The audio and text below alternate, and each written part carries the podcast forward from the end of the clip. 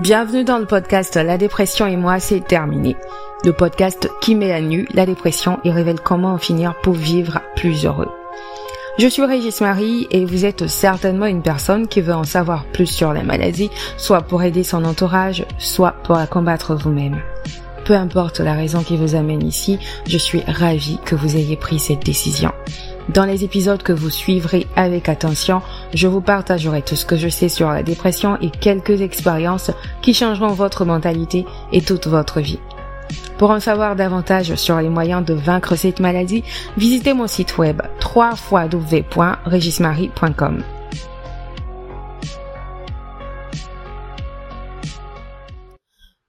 Hello, hello tout le monde. J'espère que vous vous portez très très bien.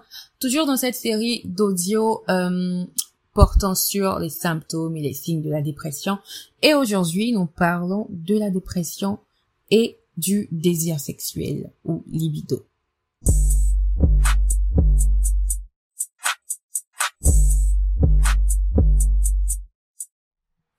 L'absence de désir sexuel ou libido peut accompagner la dépression Bien que certaines personnes soient encore capables d'avoir des rapports sexuels ou de ressentir un certain plaisir, d'autres ne les perçoivent plus comme satisfaisants ou sensuels, ce qui peut rendre difficile l'obtention d'une érection ou d'un orgasme.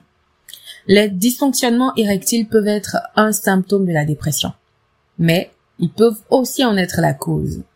Cependant, dans le cadre de ce podcast, nous parlons de l'absence de désir ou de plaisir sexuel en tant que symptôme de dépression.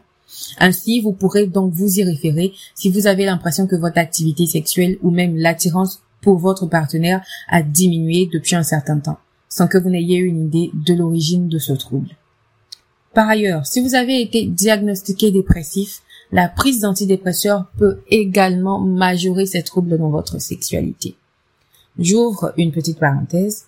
C'est pour toutes ces raisons que je ne conseille pas personnellement la prise d'antidépresseurs aux gens il y a tellement d'effets secondaires apportés suite à leur utilisation, donc je préfère ne jamais en recommander à qui que ce soit. D'accord? Donc, euh, à chaque fois que vous écouterez les audios dans ce podcast, je ne vous parlerai d'aucun antidépresseur. Je referme la parenthèse.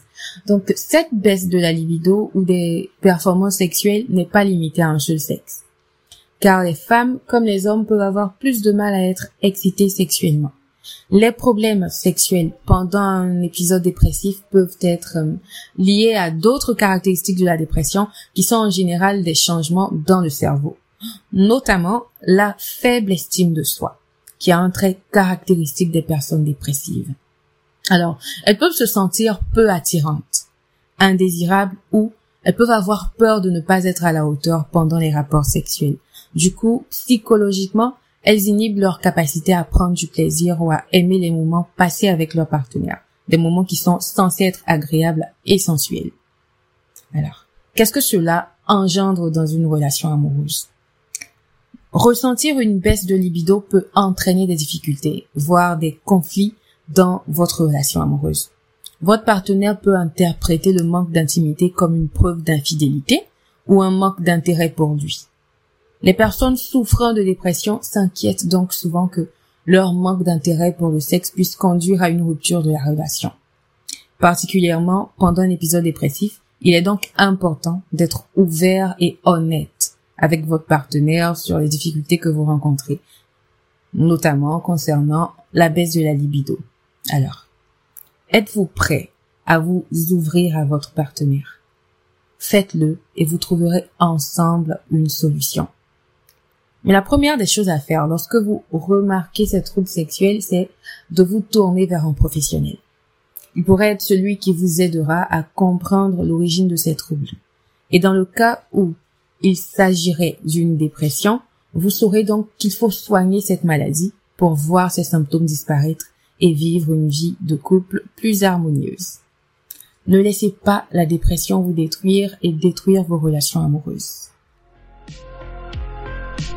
Merci d'avoir suivi cet épisode. J'espère que vous en avez appris assez aujourd'hui. Je vous retrouve très prochainement pour aborder un autre aspect du sujet. Pour en savoir plus sur moi et mes productions, retrouvez-moi sur tous mes réseaux sociaux et via mon site web www.regismarie.com. Vous avez tous les liens en description. À très bientôt.